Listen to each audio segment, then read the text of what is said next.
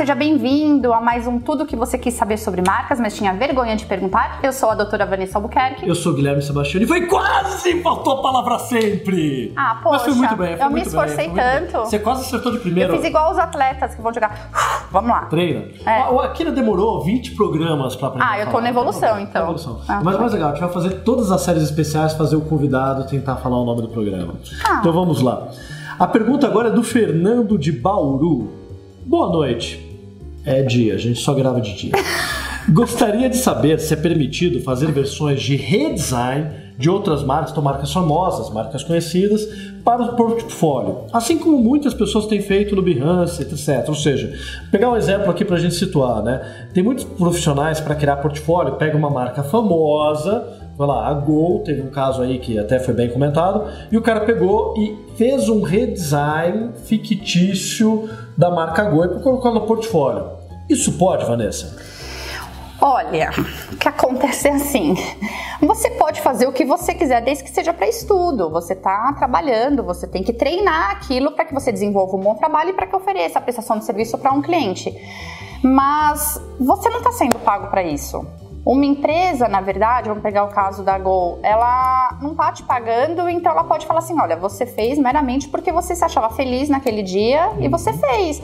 Mas você não pode cobrar, você não pode fazer nada para que, inclusive, impeçam de outros utilizar, até porque você não foi contratado. E isso é um pouco delicado, né? Porque pode, é, cria uma lacuna jurídica ali para a Gol virar e falar: puxa, ok, você tem um direito patrimonial ali, mas você também partiu da minha marca. Fica um direito meio dividido, meio estranho. Né? É, é complicado. Eu entendo que exista um estudo a ser feito. Eu só consigo visualizar isso por meio de estudo, porque por meio de portfólio você só vai divulgar algo que você já fez e tendo a aprovação do cliente. Agora, muitas vezes quando gente vê esses estudos no Behance, para quem conhece o Behance, entende que é um case fictício.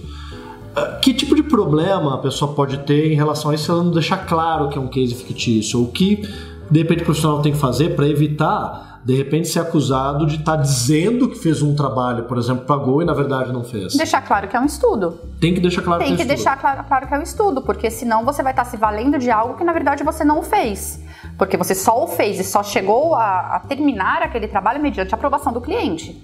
E como é que fica de alguma forma o direito patrimonial? Entrando numa questão geral de redesign de marca, porque ele está fazendo uma obra em cima de uma base de uma marca existente que tem o direito patrimonial que é daquela empresa, mas tem também o direito autoral que foi de alguém que veio antes daquele trabalho. Você está dizendo lá que aquele trabalho não foi muito bom ou que você está propondo um caminho novo. Mas não existe o direito patrimonial. Você não está sendo pago. Tá. Então, você não tem um direito. Porque o patrimonial, é, nós colocamos em questão monetária. Uhum. Se você não está sendo pago, você não foi contratado por aquela empresa, você não Você tem, não o, tem direito não tem o patrimonial direito patrimonial. Tá? Então, na verdade, fica aí uma- bastante uma lacuna disso. E é bastante temerário, porque tendo em vista a sua pergunta, você não pode nem colocar em portfólio. Eu entendo que não possa colocar em portfólio, porque o portfólio, mais uma vez, você é contratado, você tem um contrato, você sabe até onde começa, onde termina e você executa. Então você poderia colocar aquilo não num formato de portfólio, mas talvez assim como Estudos de marca. um, um site para mostrar estudos experimentais, trabalhos experimentais. Exatamente. Porque no momento, mesmo que você diga lá no texto do Behance que aquele é um trabalho fictício, isso ameniza o problema, no momento que você coloca como portfólio num site pessoal, de alguma forma você está dizendo de uma maneira indireta, mesmo que esteja lá em letras miúdas, que é um case fictício, de que aquele trabalho existiu. Isso começa a configurar uma má fé, seria isso ou o quê? Um levar o consumidor a engano. Ah, ou seja, você pode estar levando alguém que está querendo te contratar a acreditar que você fez aquele trabalho para aquela empresa. Olha, ele tem Exatamente. a Gol como cliente Exatamente. e na verdade não tem. Aí você está querendo utilizar essa propaganda desse estudo Hum. para que seja revertido algo para você em questão de segurança, Credibilidade. credibilidade, e você não fez. Você fez aquilo para você mesmo. Você fez aquilo para você entender como que funcionava aquele mecanismo de marca. Eu, Vanessa, não recomendo que seja colocado em portfólio. Então, como conclusão, a gente pode entender: sim, você tem direito a fazer isso, você tem liberdade, porque é um estudo, Qualquer é projeto coisa. fictício. Mas coloque ele em algum canal, algum lugar que não fique caracterizado como portfólio exatamente. Sim. Embora, claro, entenda que é uma maneira de ver, olha, esse cara não tem experiência, mas olha como ele é competente para fazer um trabalho, a coisas. criação, né? Mas não coloque de uma maneira que configure em portfólio, pelo risco de você ter um cliente que depois te acuse de ter induzido ele a erro, a acreditar que você tinha feito projeto para empresas grandes. Exatamente. Aí entende-se que, imagina o cliente entrando no seu site e vendo uma- um redesenho da Gol. Uhum. Nossa, ele trabalha pra Gol. Nossa, ele deve ser super, hiper bom, teoricamente. Eu não sei os profissionais que trabalham pra Gol, entende que são expertises, têm expertise no assunto. Aí eu não posso Né? falar disso que não o Gol vai proibir de eu viajar com ele. Entendi. Ent- Agora vai pela Latam. É. Agora é a. Latam. Então, é, te leva como consumidor a pensar que aquele serviço já foi executado. Essa questão do limbo de, ah, não, é só um estudo, não fica muito bem caracterizado e o consumidor ele vai se enganar. No teu site, se você está oferecendo trabalho pro consumidor e não um portfólio para conseguir emprego, daí coloca lá portfólio e crie lá projetos experimentais de marca, dizendo bem claro, até no menu, que aquilo é apenas uma maneira de explorar a criatividade, algo que você gosta de fazer no teu tempo livre e repensar marcas famosas com uma outra linguagem. Aí você se esquiva eventualmente de um problema nesse E, e é interessante falar que eu, quando eu falo consumidor, por mais que isso seja muito claro, tanto a pessoa física como a jurídica. A jurídica também pode alegar que ela foi enganada. Tá? Então não é porque você faz serviço diretamente com uma pessoa física ou jurídica que ela não pode alegar que foi é, que está indo contra o CDC no caso que é o Código de Defesa do Consumidor. Tá? Então presta muita atenção nisso porque é, é delicado. Eu entendo que vocês, como design, queiram explorar algo que não necessariamente vocês foram contratados, mas deixar claro, isso é um experimento, não fui contratado para isso, eu estou estudando para aprimoramento da minha própria profissão. É isso que vocês têm que Agora, dizer. agora vamos pegar um último exemplo. Teve um desses estudos que eu vi também no Behance, o cara refez a marca da NASA. E a marca da NASA é horrorosa. É muito ruim, não tem aplicação, não tem nada daquilo que ele pode falar que é uma boa marca. Ele criou uma ótima nova versão da marca. Ao fazer esse estudo, de alguma forma está afirmando que ele está resolvendo problemas que aquela marca tem, é, aquela empresa ela pode fazer alguma coisa? Pô, o cara tá aqui fazendo estudo dizendo que minha marca é um cocô e que eu deveria mudar e ele tá fazendo estudo melhor para provar que aquela marca é um cocô e podia ser melhor.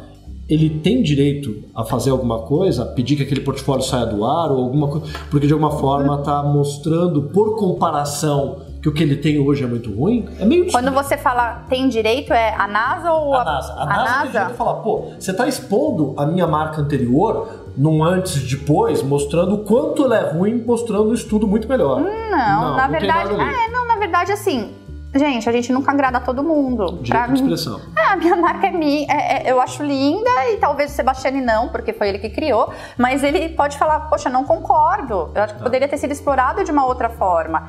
Agora, uma dica, não sei, se você tem, é, quer estudar aquela determinada redesenho de marca e quer oferecer, se o propósito for oferecer, voltando aí para uma NASA ou para uma Gol, se você tem essa oportunidade, mostre primeiro para a pessoa interessada, porque às vezes você tem um projeto que pode valer dinheiro. Uma vez que você publica isso, teoricamente você já está, independente se ele quer, se ele não quer, você já está expondo aquela empresa de tal forma. Né? Então mostra, pra- ó, tenta marcar uma reunião, vai até a empresa, não sei na NASA, Na NASA né? é mais É, difícil, é, ma- é, mas eu também não sei onde você tá, né? Mas a NASA, mas vai pra Bauru. Gol, ah, vai pra Bauru. Mas às vezes É, pode. pega uma ponte aérea para São Paulo e aí depois vai para Miami, e aí de lá você pega até o Cabo Canaveral, mas não sei se a pessoa que cuida disso fica lá na Flórida ou fica na outra base em Houston. Mas Texas. marca um- uma reunião via e-mail para você saber o endereço correto primeiro, tá? Mas por quê? Porque é uma oportunidade e, e aquilo que eu já conversei várias vezes com o Guilherme. Nós, né, que trabalhamos na gestão de empresas, a gente está tão intrínseco dentro do negócio que nós não conseguimos visualizar o quanto aquela marca poderia melhorar. E às vezes quando vem uma pessoa de fora e fala, olha, tá acontecendo isso, é uma oportunidade de negócio para vocês. Ó, mas aí eu quero até lançar um desafio aqui. Eu já vi vários estudos desse tipo em relação a marcas famosas e eu nunca soube de alguém que fez um, por vontade própria um redesign de uma marca famosa e foi procurado pela empresa e vendeu o projeto ou conseguiu ir lá e vender o projeto. Então, para quem está assistindo a gente, para as oito pessoas, agora já tem oito, que assistem já. a gente, se alguém souber de um caso como esse, compartilhe aqui nos comentários, né, dizendo que você conhece alguém e citando qual é a marca famosa, quem é a pessoa porque pode ser legal a gente gravar com ela aqui para falar de como foi a experiência dela nesse sentido. Quantos e-mails ela precisou mandar para tentar é. uma reunião? Ou o que aconteceu. Esse é um caso